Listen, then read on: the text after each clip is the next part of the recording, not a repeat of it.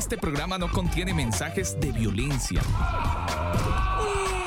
Las situaciones, nombres, personas y lugares descritos en este programa son producto de la ficción. Cualquier parecido con la realidad es pura coincidencia. El combo.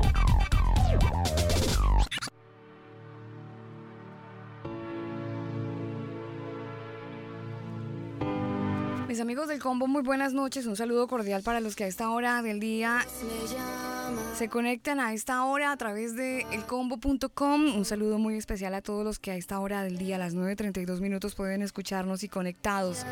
Hoy viernes primero de noviembre, puente festivo. Desde Santiago de Chile les saludo donde el día hoy es feriado. Pero bueno, estamos felices y contentos generando esta señal de radio directamente desde la frecuencia 98.7 FM. Hoy generamos este programa desde Canción FM. Ustedes pueden ingresar a www.cancionfm.com o .cl, corrijo, y desde allí pueden sentir esta programación especial. En esta noche de combo, la cabina directamente de Canción se enciende con mucha electrónica en esta noche de viernes. 9.33 minutos de la noche. Iniciamos con algo de DJ Kairos, nuestro DJ favorito los viernes. Quiero saludar a la gente de Electro Colombia Radio que también se une a esta señal de radio. En Colombia, por supuesto. Electro Colombia Radio.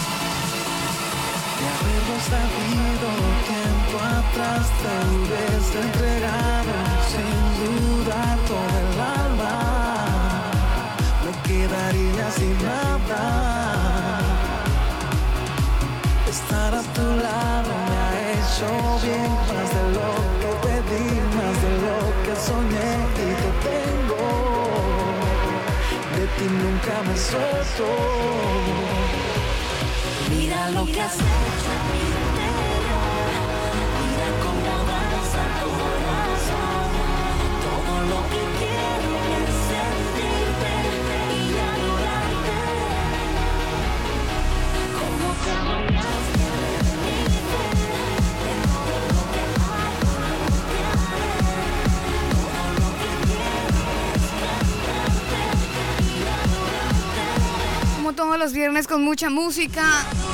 Música que glorifica el nombre de nuestro Dios. Y ustedes ya lo saben, lo hacemos desde el combo.com. A esta hora del día, a las 9.43 minutos de la noche, esta señal en vivo del máster de Canción FM.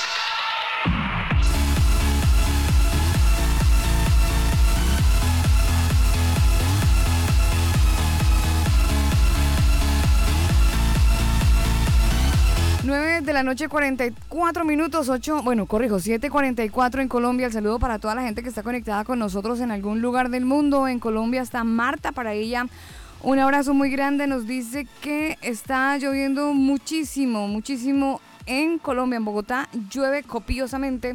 Así que para la gente que está en la ciudad de Bogotá, un poquito de buen ánimo. Un poquito de buen ánimo y de buena música. 9.46 minutos, ingeniero. Buenas noches para usted. Qué gusto verlo, señor. Sí, señora. ¿Cómo le va? Buenas noches para usted y para todos los que están conectados al combo. Sí. Y también a través de Radio Hoy estamos con el director de Radio Canción. aquí lo tenemos al ladito. Sí, sí, está. Señor Carlos Martínez, muy buenas noches. El productor ejecutivo de Canción FM a esta hora hace su arribo. Carlitos, buenas noches. Bueno, señor Don Carlos. Carlos Martínez, buenas noches. Gracias, gracias por estar con nosotros y gracias por permitirnos hacer el combo desde la cabina central, Máster Central. No, buenas noches. Buenas noches Gracias por acompañarnos, estamos muy contentos. Estamos felices. Felices, ¿no? Si todos estamos felices hoy. Felices como las perdices. Desde Canción FM, hoy puente festivo en la región metropolitana, bueno, en todo el territorio nacional. En Colombia el festivo del primero lo pasan para el lunes, así que ellos han tenido un día normal, pero el lunes ya será festivo en Colombia. Todos los festivos de, los, de la semana los corren para el lunes, ¿no? En Colombia automáticamente los, los festivos, los lunes son festivos, cuando en la semana hay algún festivo. Aquí no, aquí si cae un miércoles, de sándwich. Exactamente. De sándwich, de sándwich quedamos eh, con respecto con los festivos, ¿no? Sí, señora. Eh, quería contarle algo bien interesante. Bueno, la gente que está conectada con nosotros, Daniel, eh, esta semana en Chile se estuvo desarrollando un tema acerca de la ley, ley de garantía sobre la niñez. Es un proyecto que crea un sistema de garantías con respecto a los derechos de la, de la niñez que fue aprobado y que al parecer obtuvo algunas modificaciones. En nosotros en un ratito vamos a estar hablando con un pastor invitado. Él desarrolla muy bien este tema y él básicamente él hace parte, él es, asesor del Congreso y nos va a estar acompañando en esta bonita noche de viernes con mucha electrónica, pero también con información muy importante para toda la gente que nos escucha en Chile. Todos los papás en Chile, atención, después de las 10 de la noche, hora chilena 8 Colombia, estaremos con el pastor Francisco Conejeros él es asesor, del Congreso y nos estará hablando acerca de este proyecto de ley de garantías de la niñez, del proyecto que se aprobó o de este que ya estaba en curso, se aprobó y cuáles son las modificaciones que vienen entonces a regir eh, a futuro, los próximos meses, señor. Exactamente, hay que tener mucho cuidado con la letra chica y eso es lo que nos va a ampliar nuestro invitado porque hay que tener cuidado. Todo el mundo dice, no, pero está chévere el proyecto y bueno, hay que leerlo completamente y saber definitivamente qué es lo que está pasando allí con este proyecto. Sí, sí, hay que tener muchísimo cuidado. Bueno, de eso estaremos hablando. Quiero agradecer también a nuestro DJ favorito, DJ Kairos, que es el encargado de la música los viernes. Así que para nuestro DJ, un saludo muy especial. Ellos también nos retransmiten desde Electro Colombia Radio. A esta hora en Colombia a las 7:47 minutos. Nos vamos con más música, más descarga de electrónica aquí en el combo.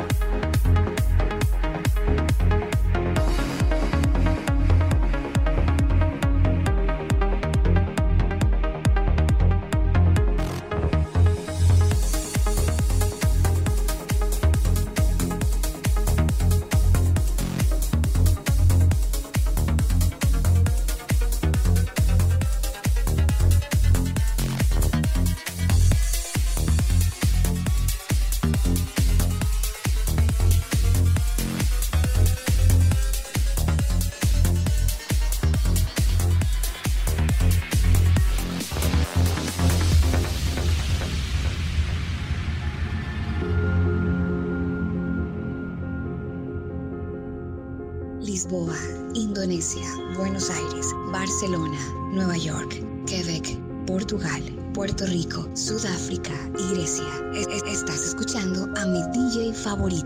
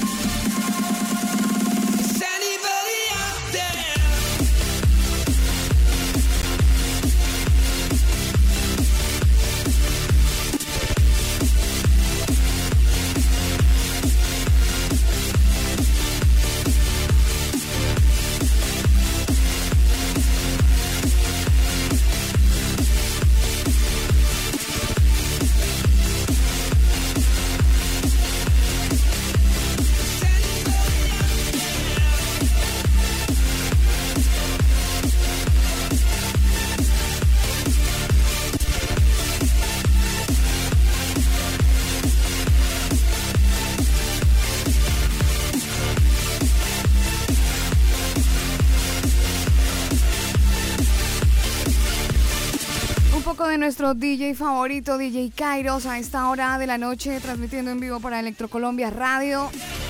También para Canción FM en la frecuencia 98.7 FM. A las 10 de la noche, un minuto. Saludo cordial a toda la audiencia que está también en Carolina del Norte a través de Radio Génesis 128. Hoy a las 10, un minuto en el combo ingeniero. Hemos estado, bueno, hoy hemos estado hablando y en programas anteriores, Daniel, acerca de la ley de garantías a la niñez, un tema que ha estado como muy en debate. Nosotros lo comentamos dentro del programa la semana inmediata. No, ah, no, sí, fue esta semana. Es que con el puente festivo uno como que se ubica. Pero estuvimos hablando acerca de esa iniciativa donde se iba a votar un proyecto de ley donde iban a haber unas modificaciones para algo que ya viene caminando en Chile y dentro de la alerta que se generaba era que esas modificaciones, Daniel, no iban a ayudar mucho a la infancia. Todos los niños en Chile, todos, todos los que desafortunadamente, bueno, son menores de edad, van a tener como una, una, una mm, dirección diferente, van a tener una organización, si se puede decir así, un poco distinta. Y habíamos estado conversando del tema, ingeniero. Exactamente, y lo que yo le decía es que tenemos que tener muy en cuenta la letra chica de este proyecto de ley, porque lo que yo tengo entendido es que sí, eh, va a haber mucha protección eh, supuestamente para los niños, eh, especialmente los niños vulnerables, pero uno no sabe realmente qué quiere hacer el gobierno con los niños. Usted sabe que, por ejemplo, sin irnos muy lejos, en Canadá, hay una ley donde los padres no pueden guiar espiritualmente a sus hijos ni, ni imponerles una religión porque estarían vulnerando sus derechos. No sé si esa ley aplique en Chile y esa ley pues eh, sea lo que pretenden hacer. Pero pues hay que, hay que investigar y leer la letra chica de esa ley. Sí, señor. Pues mire, a esta hora nos acompaña eh, el asesor Francisco Conejeros, él es pastor, también es eh, máster en gerencia pública de la Universidad Academia de Humanismo de Cristiano y como le decía, él es asesor en el Congreso y ha estado muy pendiente de este tema que, que incluye a la familia, Daniel. Uno no puede omitir algo tan importante como, como la familia. Y dentro de este tema, Daniel, que hemos estado conversando en el programa, les hemos contado que es básicamente, él estuvo muy pendiente sobre este proyecto de ley Garantías de la Niñez, donde, como le digo, o como les contamos, pues eh, al parecer este proyecto no logra pasar por un voto. Pero que sea él que nos cuente a esta hora de la noche en el combo qué fue lo que pasó y qué fue lo que pasó. ¿Cómo y qué fue lo que pasó? Pastor, buenas noches, gracias por estar en el combo, bienvenido. Muy buenas noches, Alba, muy buenas noches, Daniel. Muchas gracias por la invitación a conversar sobre este sobre este tema y, y bueno, tengo mucha eh, alegría de poder eh, eh, conocerles, ¿verdad? No habíamos tenido la oportunidad de poder tener un, contacto, pero esta es la primera vez y espero que no sea la última. Pero por, supuesto, que se repitan, que se repitan, que se repitan muchas más. Eh, nos está preocupando mucho este tema eh, de ley de garantías de la niñez porque al parecer es algo que no es muy bueno para para los niños en Chile. ¿De qué se trata este proyecto que pasó? ¿Qué pasó? ¿Por qué pasó el proyecto, Pastor? ¿Sí? Sí, eh, bueno, comentarles primero que este es un proyecto de ley que eh, tiene cuatro años de trámite legislativo. Eh, fue ingresado en su oportunidad por la expresidenta Michelle Bachelet mm. en el año, bueno, hace, hace cuatro años, cuatro años atrás. Ha tenido un, proceso legislativo bastante extraño y está en el marco, ¿verdad?, de una reforma al trato a la infancia en Chile. Eh, lamentablemente en Chile la infancia, la infancia vulnerable ha tenido un trato no muy bueno, digamos, y, así lo informan eh, la comisión, ¿verdad? que se dedicó, la comisión constituida, una comisión mixta para investigar los casos de, eh, de justamente de muerte de niños en el CENAME, en el Servicio Nacional de, Menores, un servicio que está exactamente que está cuestionado, ¿verdad? Ha habido mal de más no sé si usted se enteró, pero hoy hoy, hoy viernes, justamente eh, muere un muchacho de 18 años en uno de estos centros del Sename, apuñalado. Exactamente, y, no es solamente ese caso, sino que han habido más de mil muertes y, todo ese e, este tema ha causado una eh, conmoción pública y también desde la autoridad política, en este caso, eh, eh, tomar cartas en el asunto y buscar una reforma sustancial. este proyecto Sistema de Garantías está en el marco de otros proyectos de ley también que buscan una reforma al trato de la infancia, entre otras cosas, por ejemplo, eliminar el CENAME, eliminar el Servicio Nacional de Menores y para armar otras instituciones que se hagan responsables de la infancia vulnerable. Claro, es bastante complicado porque genera la alerta, ¿no? Se supone que el Sename es un lugar donde los niños están bajo protección del gobierno, donde los niños tienen cierta tutoría de parte de personas que los pueden eh, ayudar. Pero claramente con esto que ya salió a la luz es muy triste porque genera completamente la alerta, Pastor.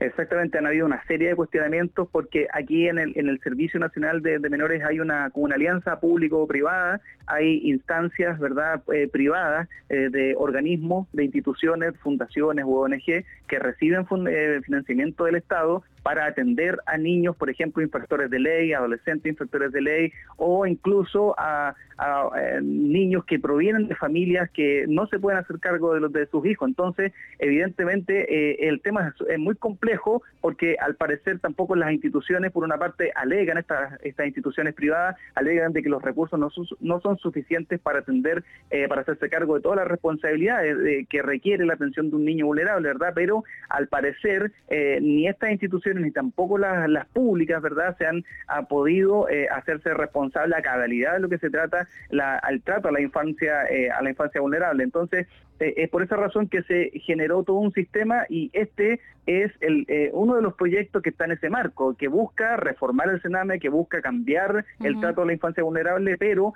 lamentablemente desde nuestra cosmovisión, desde nuestra visión, porque aquí hay siempre los, proyectos de ley tienen, eh, tienen visiones distintas, visiones políticas, visiones ideológicas distintas, y desde nuestra cosmovisión como cristianos, ¿verdad? Este proyecto Sistema de Garantías de los Derechos de la Niñez es un proyecto que no busca eh, que, que, no atiende las reales necesidades de los niños vulnerables en Chile, eh, no, no atiende las necesidades en educación, en salud y, en, eh, y muchas otras, sino que se hace cargo solamente de cuestiones que son ideológicas, ¿verdad? Como por ejemplo, asegura el derecho a la identidad de género, asegura el derecho a la educación sexual integral, asegura un montón de, el derecho a la autonomía progresiva, ¿verdad? y, y, eso es uno de los, de los conceptos y de los pilares de este, de este proyecto de ley con los cuales nosotros no estamos de acuerdo, el concepto de autonomía progresiva, de interés superior del niño, todos los cuales vienen eh, evacuados o emanados, ¿verdad?, de la Convención Internacional de los Derechos del Niño, que Chile, por cierto, que ratificó a partir del año 90 en adelante, pero que no ha tenido en sí mismo una práctica. Entonces lo que busca este proyecto de ley es poner en práctica la Convención Internacional de los Derechos del Niño, pero solamente algunos principios, el principio de autonomía progresiva, el principio de interés superior del niño, que a nuestro juicio, ¿verdad?, lo que hace es separar, eh, ¿verdad? O quitar la autoridad o el derecho preferente eh, que tenemos los padres a educar a nuestros hijos. O sea, los niños dejan de ser niños para ser pequeños, pequeños habitantes o cómo, cómo se le diría en este caso a esos pequeños ciudadanos entonces. Exactamente, exactamente, así como Exactamente, así como también lo plantea la misma, las mismas Naciones Unidas, ¿verdad? Lo han venido planteando en las últimas reuniones tanto de la OEA como de la CEPAL y otras en otras instancias también, eh, señalando que los niños son ciudadanos y como son ciudadanos ya no, no pertenecen a los padres. La educación moral, la educación sexual, la educación valórica no pertenece a los padres, sino que al Estado, porque los niños como son ciudadanos eh, eh, y en, tanto ciudadanos tienen que ser educados y adoctrinados por el Estado y no por su familia. Bueno, Y eso es uno de los principios que tiene que contiene este, este proyecto Sistema Garantía. Claro, es, es muy complicado, pero estábamos hablando de los niños del Sename, son niños que están bajo el cuidado del gobierno. Pero eh, este proyecto de ley del que usted tanto ha estado abanderado eh, por este tiempo, creo que yo, ya son más de cuatro años, no sé el, el tiempo que usted lleva trabajando en pro de visibilizar esta situación a la iglesia y no solamente a la iglesia, sino también al cuerpo político que tiene nuestro país o que tiene Chile. Usted ha estado mucho tiempo detrás de eso, pero em, ¿este proyecto de ley solamente cobija a los niños del Sename o también se amplía para los niños que están en los colegios públicos y privados? No, este es un proyecto, es una ley marco eh, que no, no busca solamente atender las necesidades de los niños vulnerables, sino que de toda la infancia, eh, no solamente para los niños que están en, situación de, riesgo, sino que también, como digo, para, para, toda la infancia. Así es que por eso es que es mucho más, mucho más preocupante, porque es una ley marco, digamos, que es el fundamento, digamos que es la base sobre la cual se va a sostener todo este nueva este nuevo trato a la infancia en Chile, con estas nuevas instituciones, que por ejemplo se creó el, recientemente defensor del niño, ¿verdad? que cuya directora ha dicho eh, públicamente que niño es, todo eh, es toda persona eh, nacida, ¿verdad? Ella, la defensora de la niñez chilena, no reconoce a, los niños cuando están en el vientre de su madre. Para ella, cuando el niño está en gestación, son un montón de células solamente, y lo ha, declarado públicamente, eh, eh transformándose en persona, ¿verdad? Cuando nace, cuando sale de la matriz, cuando sale del vientre de la madre, ahí ya es niño y entonces ahí ella eh, vendría, digamos, a, cumplir su función como institucionalidad, como el defensor del niño, eh, pero no cuando está no cuando está en el vientre de la madre. Entonces se han creado una serie de instituciones, como por ejemplo el defensor, el defensor del niño, y también hay otros proyectos de ley que crean otra institucionalidad toda esta institucionalidad nueva que va a reemplazar al, Sename va a tener como fundamento, como plataforma, este sistema de garantías de los derechos de la niñez, que asegura cuestiones que no son tan relevantes para los niños, sino que cuestiones que son de orden más bien ideológico, como, las que he mencionado. Bueno, pero entonces el papel de la iglesia, ¿dónde queda? Porque los niños que van, bueno, cuyos, cuyos padres van a la iglesia y tienen una formación moral distinta basadas en las escrituras, eh, qué tipo de trato se le va a dar a esos niños, o porque, porque podríamos hablar de una confusión para esos chicos cristianos que en la iglesia le dan una, una, una, mm, un discurso y en el colegio pueden estar recibiendo otro discurso.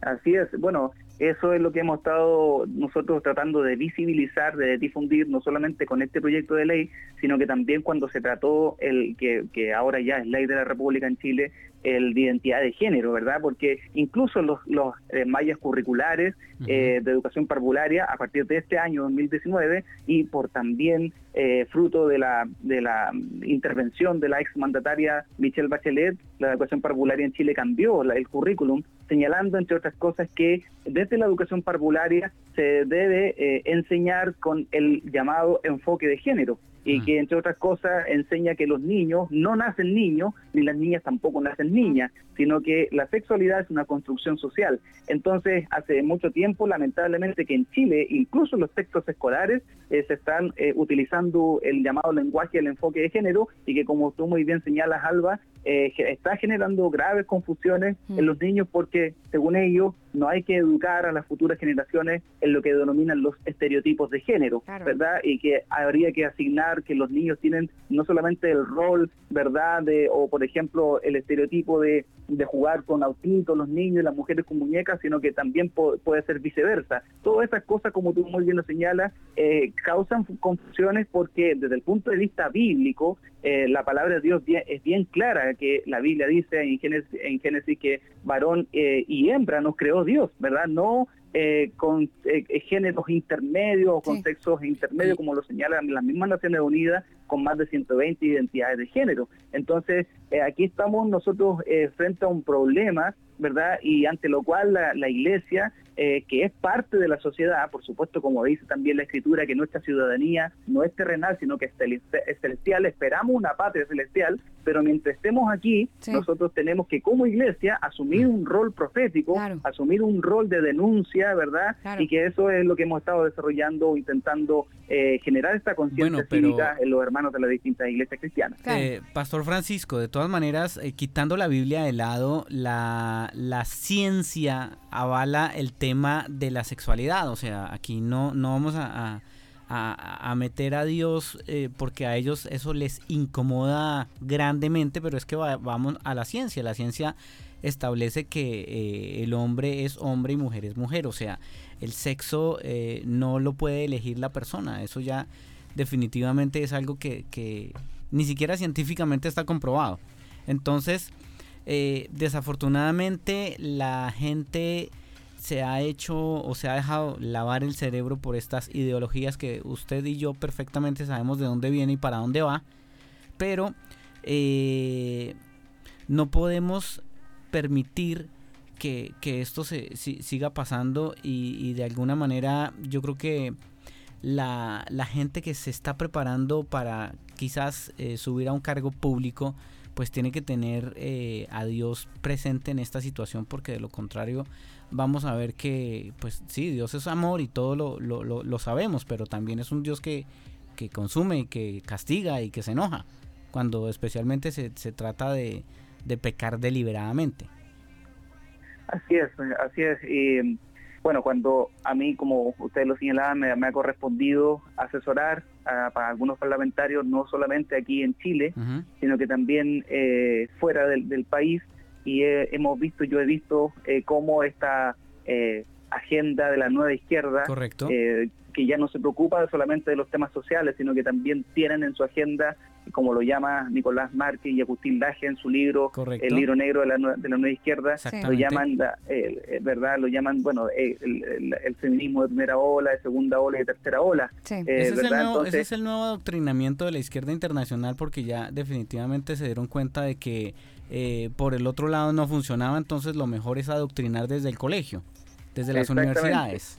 Exactamente. Entonces, cuando uno se acerca a un parlamentario, eh, bueno, no necesariamente el parlamentario tiene, tiene un credo, tiene una fe, y por esa razón es que hay que entregar eh, argumentos que no tengan esta relación con, con, lo, con, lo, con, lo, con, la, fe, con la creencia, exactamente, sino que entregar, tratar de entregar argumentos, en este caso cuando hablamos de sexualidad, ¿verdad? entregar argumentos que tengan relación con la ciencia, con la biología, con la, con la fisionomía, eh, etcétera. Entonces, eh, eso es lo que hoy día está en cuestionamiento, eso es lo que en el fondo, ¿verdad?, buscan estos colectivos eh, anarquistas aquí en Chile, estos, eh, de ultra izquierda, eh, porque de lo contrario es, para mí la verdad es que es bastante llamativo que en una situación política de, convulsión social como la que estamos atravesando actualmente en nuestro país, se ponga en tabla un proyecto como este, como el Sistema de Garantía de los Derechos de la Niñez, habiendo tantas otras necesidades más urgentes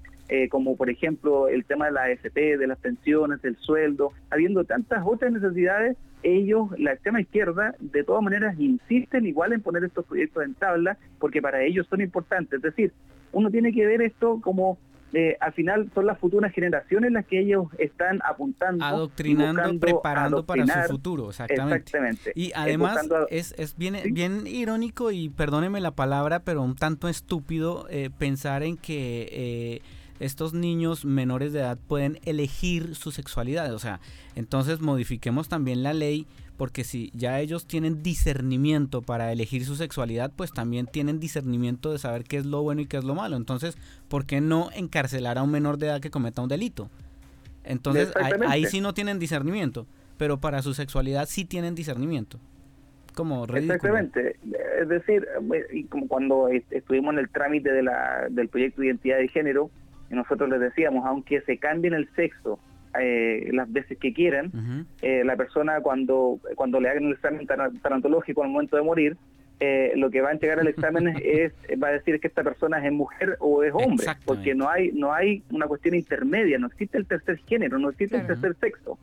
¿Se fijan? Entonces, eso es como nosotros al menos nos hemos presentado y, y efectivamente tuvimos una fuerte disputa eh, por este proyecto en el Congreso esta semana, eh, porque en un principio la mayoría de los senadores, por no decir todos, iban a votar a favor, porque es un proyecto popular, es un proyecto que nadie, ningún político va a querer votar en contra, porque popularmente, mediáticamente, comunicacionalmente, ningún político va, a querer votar en contra de los niños. Entonces, por eso que es importante la labor de los asesores, por eso que es importante la labor de los pastores, de los hermanos, de las iglesias, para hacer saber, no necesariamente con argumentos religiosos, sino que también con argumentos políticos, ideológicos y científicos, de lo nefasto que resultan estos proyectos de ley si es que se llegaran a aprobar. Y gracias al Señor, bueno, logramos convencer a la mayoría, a, la mitad por lo menos de los, de los senadores, y lamentablemente lo perdimos porque hubo un senador eh, que lo votó a favor, como es una ley de orgánica constitucional y tiene algunas normas de quórum eh, calificado, eh, necesitaban ellos 25 votos para aprobarlo y obtuvieron los 25. En un principio estaba todo el Senado a favor pero por eso es que es importante, como he dicho, poder eh, tener una participación relevante, entregar nuestros argumentos y hacernos notar también en la sociedad civil. Exactamente. Y la iglesia tiene que tocar estos temas en las, en las congregaciones, o sea, la gente no puede estar eh, dejándose llevar por estas ideologías que hacen un trabajo demasiado bien. Mire usted nomás la niña Greta que viene, venía a Chile, ahora está pidiendo ayuda para regresar a España porque ya no se va a realizar acá en Chile el tema eh, de la COP25, pero pues eh, ahí venía, venía en su barquito a camino a Chile. Y ahí usted se da cuenta que están tomando es un patrón, ¿no? Que uno se empieza a atar cabos y uno empieza a desarrollar ciertas cosas y, y, como que, a ver, esto como que encaja aquí, como que encaja allá, porque una niña, porque la ONU entonces está tomando a esta niña y la está volviendo símbolo de defensa supuestamente del planeta. O sea, aquí vamos apuntando hacia otro lado que definitivamente no es nada que ver con el planeta. Yo, yo, le, quería, yo le quería hacer una pregunta muy, muy puntual aquí al, al pastor Francisco porque eh, si bien toda esta historia que él nos ha estado contando de los 25 votos a favor, de los 15 en contra, de las dos abstenciones, de, las personas que él logra persuadir entregándole su asesoría, em, eh, se, se ha estado conociendo hace un tiempo para acá, tal vez hace unos cuatro años, pero con mayor fuerza hace unos dos, algo que trabaja la ONU que se llama la Agenda 2030. No sé si toda esta historia, eh, Pastor Francisco, usted que es asesor en el Congreso, de, pronto está más relacionado con la palabra. ¿Usted cree que toda esta historia que está ocurriendo, este proyecto de garantías de los derechos de la niñez que fue aprobado, tiene que ver con la Agenda 2030 de la ONU? Yo creo que sí, yo pienso que sí, porque, bueno, también en el año 2016 eh, me tocó ir a, la Organización de los Estados Americanos, a la 46 Asamblea, me parece que fue en esa oportunidad, y a debatir, por supuesto, con eh, colectivos LGTB, las diferentes comisiones que se llaman ahí en, en, las instancias internacionales de la OEA. Eh, recuerden ustedes que la OEA representa 30, aglutina 32 países de los Estados americanos y la verdad es que son luchas ahí ideológicas campales, ¿verdad? A mí cuando me tocó participar en esta instancia, yo participé en la Comisión de Democracia, habían de las 100 personas que habían, por lo menos 90 eran eh, representantes de colectivos homosexuales latinoamericanos. Y, habíamos dos eh, personas cristianas y tuvimos que ahí defender el concepto de familia eh, y entre otras cosas concepto que está también definido por la Agenda 2030 de las Naciones Unidas.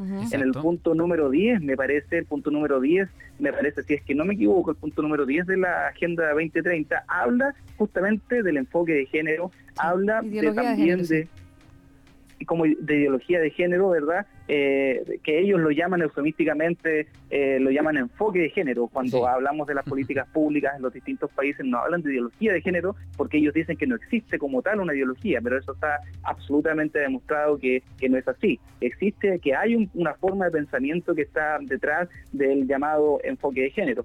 Entonces, eh, hemos venido evidenciando, ¿verdad?, que hay aquí una agenda, hay una agenda globalista, hay una agenda que nosotros creemos, ¿verdad?, que, está también ahí, está la Fundación Rockefeller detrás, está George Soros financiando. Están, están todos estos grupos, el, Club Indelberg, ¿verdad? Están, están este gobierno de la, de la sombra. Greenpeace también eh, está por ahí trabajando. Exactamente, cuyo brazo operativo son hoy día las organizaciones de la Administración Pública Internacional, como Naciones Unidas, como eh, la OEA, que son las organizaciones más, más visibles, digamos, ¿verdad? Pero el, gobierno de la sombra, la verdad que George Soros eh, eh, incluso financió campañas de políticos de izquierda acá en el país y a través de sus fundaciones, de su Ciudadano Inteligente, por ejemplo, el mismo George Jackson, uno de los, de los actuales diputados, junto con Camila Vallejo y Carol Eh, que están encabezando este movimiento, esta revuelta social que está que, tenemos actualmente aquí en Chile y que entre otras cosas piden aborto libre, piden al final la, agenda verdad globalista que tiene como objetivo entre muchos otros la reducción de la población, ¿verdad? Entonces, por eso que entendemos por qué eh, promueven proyectos como el matrimonio igualitario, el matrimonio homosexual, eufemísticamente llamado matrimonio igualitario, porque el matrimonio, en la palabra igualitario no existe dentro. Y, es que ni siquiera debería llamarse matrimonio. Matrimonio significa matriz, o sea, ahí no hay nada. hay una incoherencia. Exactamente. Exactamente. Entonces, todas estas agrupaciones y esta agenda 2030 utiliza todas estas estas palabras, crea lenguaje, ¿verdad? Y utiliza también los llamados derechos humanos. Hoy día los derechos humanos han perdido totalmente el enfoque, ¿verdad? Eh, porque no fueron creados, los derechos humanos no fueron creados para utilizarlos como un instrumento político, pero la verdad es que hoy día se ha, incluso en nuestro país, y mismo Colombia, en, nuestros países latinoamericanos, se argumenta mucho respecto, por ejemplo, que el matrimonio eh, homosexual eh, o el homomonio homosexual vendría a ser un derecho humano, porque las mismas las cortes europeas, todas las cortes han han dicho que eh, no, no, existe el matrimonio, el homomonio homosexual, eh, ¿verdad?, como un derecho humano, pero aquí eh, insisten estas organizaciones con esta Agenda 2030 de las Naciones Unidas y con su con todo su aparataje, con todos sus instrumentos políticos, su insisten en declarar y en decir que esto sería un derecho humano. Mm.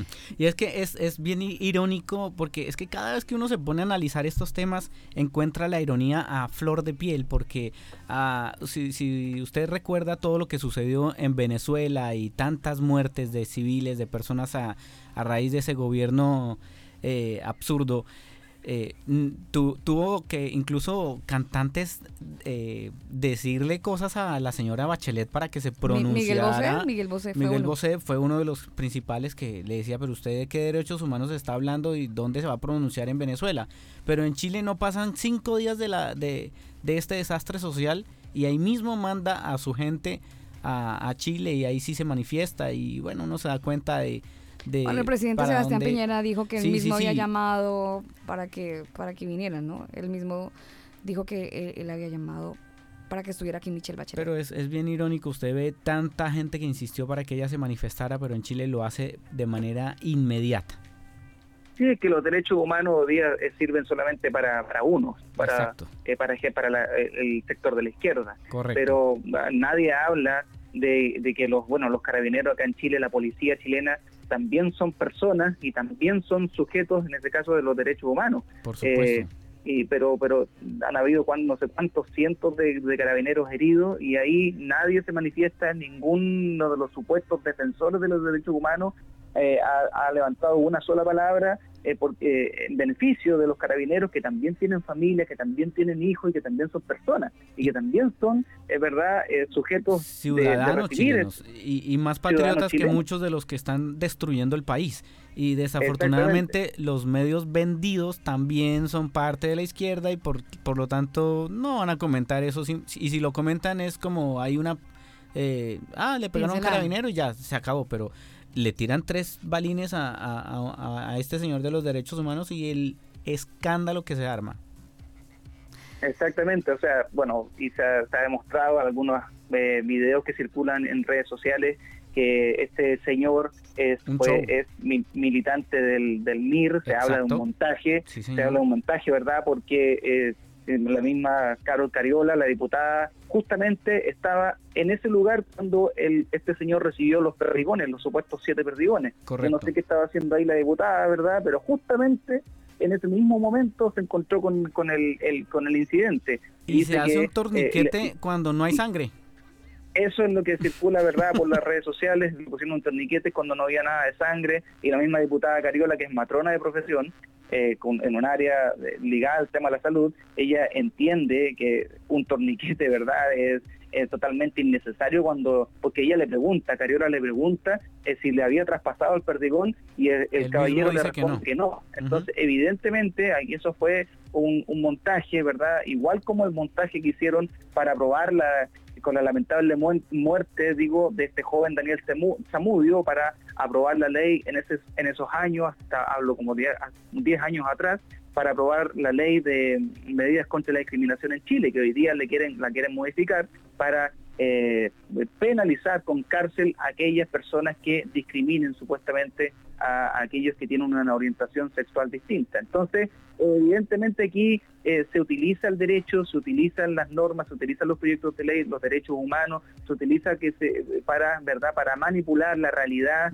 y para verdad imponerse imponerse una forma, un estilo eh, de, gobierno que en este caso es el llamado gobierno eh, bolivariano, el mismo el mismo presidente Maduro señaló él hace unos días atrás que el, que su plan iba perfectamente que claro, que el plan iba súper bien, entonces el mismo el grupo recientemente armado, el grupo de Puebla, donde hay políticos chilenos que participan en ese grupo y que ah, van a tener una reunión acá en diciembre, ¿verdad? Eh, evidentemente todo este eh, alboroto que se está generando acá mm. eh, respecto del, tema político, social y jurídico de los proyectos de ley también tiene que ver con con yo no tengo ninguna duda que hay injerencia, ¿verdad?, de otras naciones. Sí, totalmente exactamente en todo lo que está pasando aquí en nuestro país y donde lamentablemente, como dije delante, eh, ponen estos proyectos sistema de garantía que uno dice eh, hay otras urgencias sociales por las cuales la gente se manifiesta, pero la verdad es que este es el fondo del asunto. A ellos lo que les interesa es seguir adoctrinando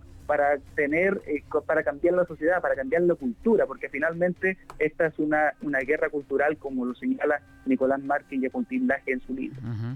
Yo quisiera eh, volver al tema de los derechos de la niñez y quizás se escuche chistoso decir, decir eso, ¿no? volver al tema.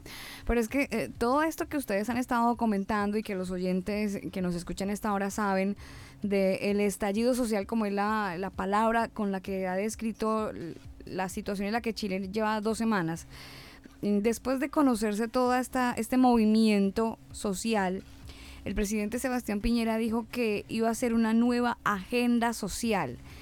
Yo quisiera saber, eh, Pastor Francisco, si esa nueva agenda social tiene que ver con este proyecto del que hoy nos compete a todos en la conversación. El hecho de que se haya aprobado este proyecto de ley en cuanto a la niñez. ¿Usted cree que esa agenda social tiene que ver con este proyecto de ley que nos atañe en esta conversación? O sea, hay que hay que recordar, hay que o son separadas. Claro, yo, yo creo que son son cosas separadas porque cuando el presidente habló de esta agenda social, habló de el precio de la luz, habló del precio de, del agua, de, mantener eh, las tarifas, digamos, de esos servicios básicos, eh, pero en ningún caso, en ningún momento mencionó la agenda de infancia. Entonces, por eso es que es muy llamativo que a pesar de de, las urgencias sociales que reclama la gente, el ciudadano común y corriente, porque la verdad es que efectivamente tenemos eh, inequidades, hay inequidad en la distribución de, de, la riqueza, en los sueldos que reciben, las pensiones, hay una serie de otras demandas que son muy sentidas para la ciudadanía, pero en ninguna parte de las solicitudes aparece el tema de la infancia. La verdad es que por eso es que eh, es bastante llamativo que a pesar de, de todo el, clima de estallido social, ¿verdad? Que se le llamó la rebelión de octubre del 2019, mm. eh, los cientistas políticos lo llamaron de esa manera, eh, en, esa, en toda esa rebelión no aparecía en ninguna parte el tema de la infancia, por eso es que es llamativo y insisto en que esta es una, cuando uno ve los medios de comunicación y las ONG, las fundaciones de, de izquierda, ¿verdad?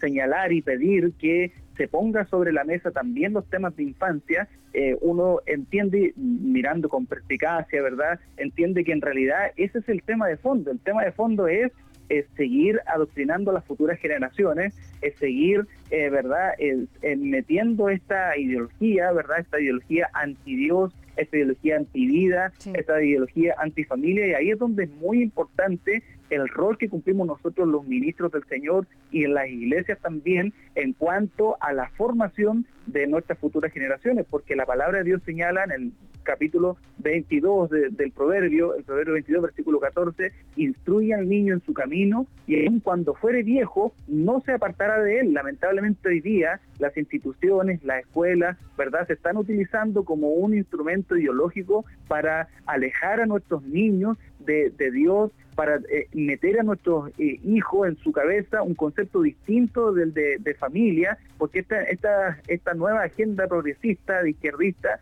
eh, entre otras cosas, enseña a las niñitas mujeres que tienen que postergar su maternidad y en lo posible no ser madres, porque la maternidad viene a ser un instrumento opresor para el desarrollo femenino. Entonces, ¿cómo es posible que eso se le esté enseñando en los colegios a nuestras niñitas y a nuestros niños, verdad? Por eso que ahí vuelvo al punto de que es muy importante de, que el rol que cumplimos nosotros como cristianos, como iglesia, como pastores, de volver a la palabra, y ahí también es importante lo que señala el mismo segundo de Crónica en el, en el capítulo 12, cuando habla de los hijos de Isaacar, que tenemos que ser gente que entienda el tiempo que está vivimos, que estamos viviendo.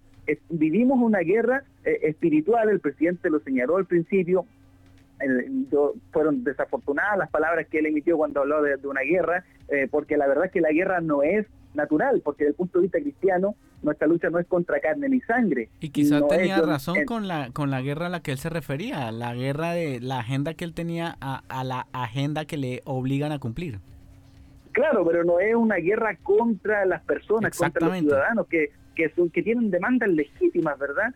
Eh, de, con, todo lo que ya he mencionado, pero en esa agenda no se mencionó el tema, en el, tema de la infancia, pero hoy día lo que se está eh, proponiendo incluso en nuestro país, eh, los políticos aprovechando, porque aquí hay un dicho, a río revuelto ganancia de pescadores, hay un dicho muy bien dicho que, que, que, se puede utilizar en este, en este momento, porque hoy día están utilizando las, este estallido social, esta rebelión de octubre, la están utilizando para eh, modificar la constitución, ¿verdad? Y todos sabemos lo que sucede cuando la izquierda eh, eh, modifica la constitución, todos sabemos lo que sucedió en Cuba, todos sabemos lo que pasó en Venezuela, ¿verdad? Con las asambleas, las famosas asambleas constituyentes, todos sabemos que lo que hay detrás es el deseo, ¿verdad?, de llegar al poder de tomar el poder por en este caso por la vía por la vía violenta entonces efectivamente dentro de las demandas que por dentro de los puntos de esta agenda social que propuso el presidente de la República, no aparecía, ¿verdad?, el tema de la infancia, pero a pesar de ello,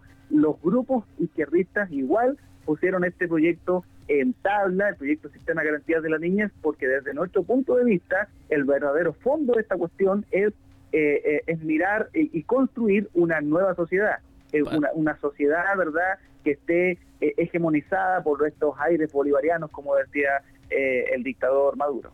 Pastor Francisco, yo le quiero preguntar a nivel legal, ¿existe algo que nosotros como ciudadanos podamos hacer en contra de esa ley? ¿El sistema de garantía? Sí. El, sistema de garantía todavía no es ley. Eh, está sigue su trámite legislativo, está en el segundo trámite legislativo, pasó por la Cámara de Diputados, ¿verdad?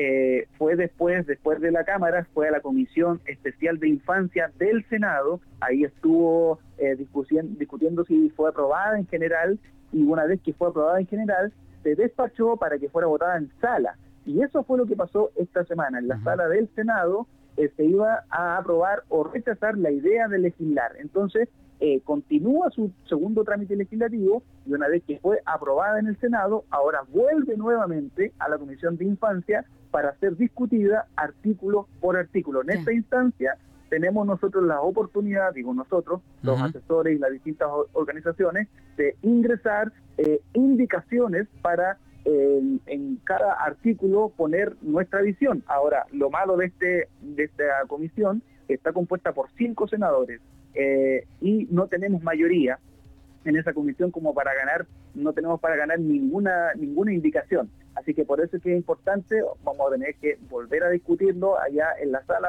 a, votarse ahora en general, en, particular, artículo por artículo, y vamos a tener que estar nuevamente tratando de convencer a cada uno de los senadores de la República de Chile.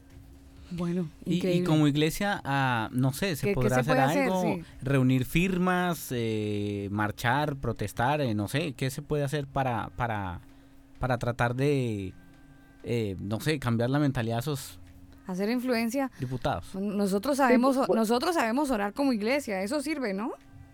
Por supuesto, por supuesto. Nuestra lucha no es contra carne ni sangre, sino que contra principados, contra potestades. Recordemos el siervo Daniel, el profeta Daniel, mm. cuando su pueblo estaba en problemas, en cautividad. Eh, él oraba tres veces al día con las ventanas abiertas en dirección a Jerusalén, mirando su ciudad con mucha congoja, pero dice la palabra de Dios también que había uno que se oponía y que era el principado de Persia, ¿verdad? Que no dejaba que, que pudiera haber llegar la respuesta de Dios para Daniel, eh, y entonces eh, yo estoy súper seguro de que aquí estamos enfrentando principados, potestades, gobernadores de las tinieblas, que no son fáciles, pero al mismo Cristo le dijo a sus discípulos, bueno, hay algunos que no salen si no es con oración y, con ayuno. aquí tenemos que orar, aquí tenemos que ayunar, tenemos que clamar, porque la única manera de enfrentar las tinieblas es con oraciones, con ayunos, utilizando las armas espirituales que son poderosas en Dios para la destrucción de fortaleza. Pero además de eso, ¿verdad? Además de eso, tenemos la responsabilidad también eh, cívica civil, ¿verdad? Y es por esa razón es que nosotros hace mucho tiempo desarrollamos, venimos desarrollando marchas, movilizaciones pacíficas, por supuesto, e incluso dejamos mucho más limpio de lo que nosotros nos entregaron las, las calles, así es que eh, no andamos tirando ni piedra, ni, ni, ni bomba, ni nada de eso. Lo que hacemos es orar a Dios públicamente, es clamar al Señor, es cantar alabanza al Señor a través de en esas, manifestaciones. Todos los años organizamos y se reúnen 15.000, 20.000 personas en las primeras eh, movilizaciones y bueno, damos gracias al Señor por eso, pero también para este caso, para el sistema de garantías de la niñez, reunimos casi 70.000 firmas, un matrimonio del norte de Chile eh, Dios puso en su corazón reunir firmas y en dos días, en, bueno, casi tres días, se reunieron 70.000 firmas de padres y apoderados chilenos que están en contra de este proyecto de ley y es por eso que, bueno, nosotros imprimimos esas firmas y se lo hicimos saber a los diputados, a, los senadores en este caso, y esa fue una de las razones por las cuales muchos de ellos también cambiaron su versión, así que está, yo le voy a enviar ahí a, a mis hermanos Daniel y Alba el link donde los padres pueden todavía firmar la petición porque esta batalla todavía no termina. Creo que nosotros tuvimos la oportunidad de compartir también el link a los diferentes contactos de, la audiencia y nos estuvieron llegando, de hecho, eh, comentarios de deditos arriba de gente que ya había firmado entonces, el trabajo ya lo estamos haciendo desde aquí, pastor, no se Pero preocupe. De todas maneras, Pero igual envíelo, el, envíelo. El link, por sí, favor. envíelo porque, para seguirlo haciendo. Estamos muy emocionados de, escucharlo, pastor, de verdad. No sé si quiere agregar algo más ya para el cierre de la entrevista, pero queremos agradecerle su tiempo porque eh, entendemos la importancia de lo que usted está haciendo como asesor en el Congreso y qué bueno conocerlo, qué bueno tener esa cercanía para que cada vez que hayan momentos así tan álgidos en el Congreso, que usted sea la voz del cristiano de a pie, que usted pueda transmitir todo lo que se vive allá y contarlo a la iglesia, pues me parece muy importante y que tenga en cuenta usted que los micrófonos del combo siempre estarán habilitados para poderlo escuchar. Bueno, yo les agradezco mucho el espacio, se lo agradezco enormemente. Eh, bueno, también me han llamado de varias radios del país, del norte, del sur, y entregando esta información, yo soy presidente también de una ONG, de la ONG Principios, que es una, una organización civil, cívica, por supuesto conformada por profesionales eh, de distintas eh, ramas, profesionales cristianos, eh, también hay trabajadores, también hay estudiantes que conformamos este grupo y, y, bueno, es cierto que es muy importante poder seguir levantando la voz y de verdad que estoy muy eh, agradecido y conmovido de poder compartir este espacio con ustedes y cuenten conmigo, cuenten con la ONG cada vez que sea necesario, ahí vamos a estar para poder colaborar en lo que se pueda. Pues lo vamos a seguir molestando cada vez eh, más seguidito, Pastor Francisco. Muchas gracias. Ahí estamos disponibles, ya pues, gracias a ustedes, que Dios les bendiga, les envío un abrazo ahí a, la distancia. Un abrazo, bendiciones. Bueno, ahí estaba la voz del pastor Francisco Daniel completa la información. Hay que seguir orando, no hay que bajar los brazos porque algunos habíamos pensado que ya no había nada que hacer, pero sí se puede hacer todavía mucho. Y eso me gustó. Sí, sí, sí, porque ahí generó como la luz de esperanza, ¿no? Como que la puerta que entra abierta no está cerrada, entonces se puede empujar. se puede empujar la puerta. Y la vamos a empujar. Sí, hay que, hay que hacerlo y los cristianos sabemos orar, entonces es nuestra mejor herramienta, es nuestra mejor arma y hay que utilizarla. Nosotros seguimos en el combo en esta noche, hoy viernes, muy electrónicos, pero esta información información con el pastor Francisco era muy importante que la, audiencia la pudiera entender porque mire Daniel nos sacó de la duda que teníamos, pensábamos que el proyecto ya había pasado para, para, ejecutarse, pero resulta que todavía está en trámite y eso nos da la oportunidad para seguir orando y para seguir confiando en Dios de que esto realmente no pueda eh, quedar como definitivo, sino que haya un cambio, haya un cambio en ese trámite en el que se está llevando en curso. Nosotros seguimos con más música aquí en el combo. Les cuento que estamos generando esta señal en vivo desde Canción FM, la frecuencia 98.7 FM. Estamos desde el máster. Sí, hoy estamos en casa ajena. Sí, sí. Pero contentos, muy contentos de estar aquí con Canción FM. Sí, señor. Y también estamos a la distancia desde Electrocolombia Radio. Así que para nuestros amigos electrónicos. Con nuestro DJ favorito, DJ Kairos. Señor.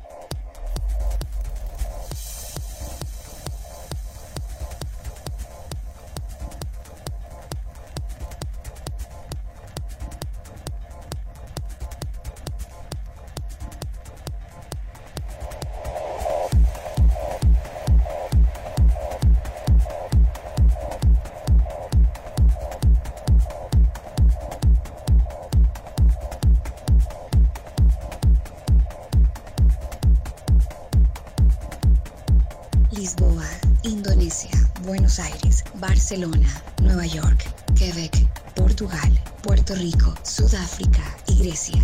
estás escuchando a mi DJ favorito, DJ Kairos.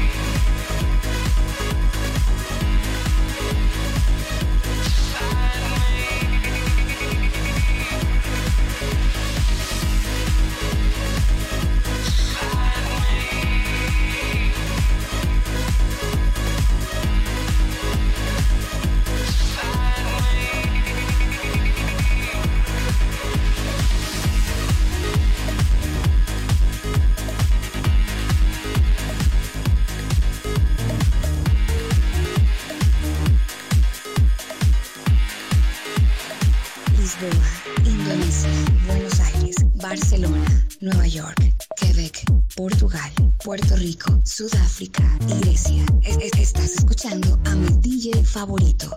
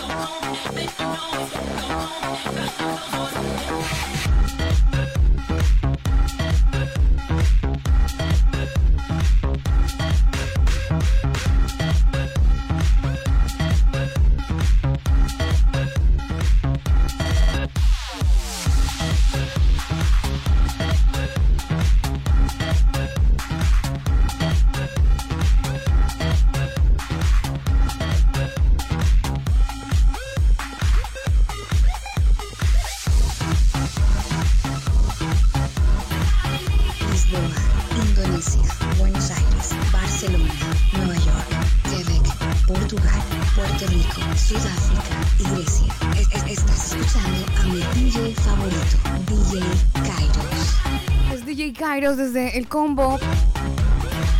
saluda a toda la gente que está conectada con nosotros a esta hora de la noche, 11-12 minutos. Las 9-12 minutos en Colombia. Algo de electrónica en esta noche de viernes festivo. Recordándoles que solo hay uno que dijo, yo soy el camino, la verdad y la vida. Su nombre es Jesucristo.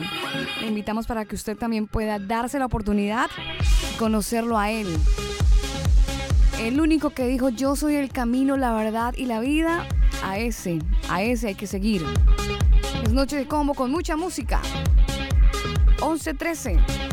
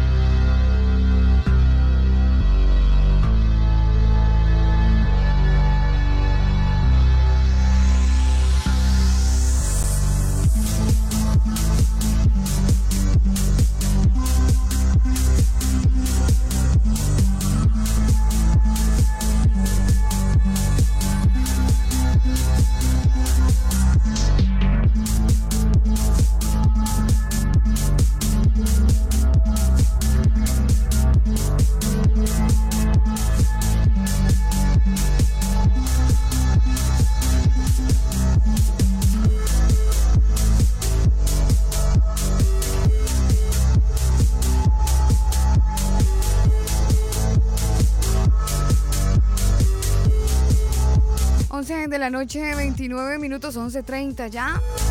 En esta noche de viernes, hoy primero de noviembre, Día de todos los santos. Claro, todos los que han decidido seguir a Cristo. Día de todos los vivos. Día para disfrutar, día para, bueno, el cierre ya de este día viernes día para estar 100% eh, congregados en casa, en familia, compartiendo, aprovechando esta, este puente largo en esto, nuestro país. Uy, iba a decir en este, nuestro país. No, sí, sí lo dije, claro. Al ingeniero Daniel Torres, que ha estado con nosotros detrás del sonido y la calidad del mismo a través del combo.com. A ustedes muchas gracias. En Colombia, nuestra audiencia. Gracias por estar conectados y hacer parte de esta bonita noche de combo muy electrónica. Ustedes saben que todos los viernes somos así, electrónicos. Nos encanta navegar por los sonidos, por la música. Y también gracias a DJ Kairos, muchas gracias a él. DJ Kairos que desde Colombia sus mixet. Electro Colombia Radio también elcombo.com, manualdesonido.com, corazonsano.cl, mejor dicho. Este programa hoy en vivo desde los estudios de Canción FM, la frecuencia 98.7 FM. Ustedes también pueden ingresar a su sitio web cancionfm.cl. Es hora de despedirnos recordándoles información importante a toda la gente que está conectada con nosotros a esta hora del día, información que tiene que ver con quién es el camino, quién es la verdad y quién es la vida. Solo Jesucristo es el camino, la verdad y la vida. Si te cuentan otra cosa, te están desinformando. El combo. Te sientes muy orgulloso de conocer la ley, pero deshonras a Dios al quebrantarla, al quebrantarla. Visita nuestro sitio web elcombo.com. Nosotros nos despedimos a ustedes un abrazo, gracias por hacer parte de este combo. Si Dios quiere el próximo lunes regresaremos a través de esta señal elcombo.com. Desde las 9 de la noche estaremos iniciando este programa en vivo para todos ustedes. Les amamos, estar en nuestro corazón y en nuestras oraciones y rogamos a Dios para que tengan un excelente fin de semana. Se cuidan. Este programa no contiene mensajes de violencia. Las situaciones, nombres, personas y lugares descritos en este programa son producto de la ficción. Cualquier parecido con la realidad es pura coincidencia. El Congo.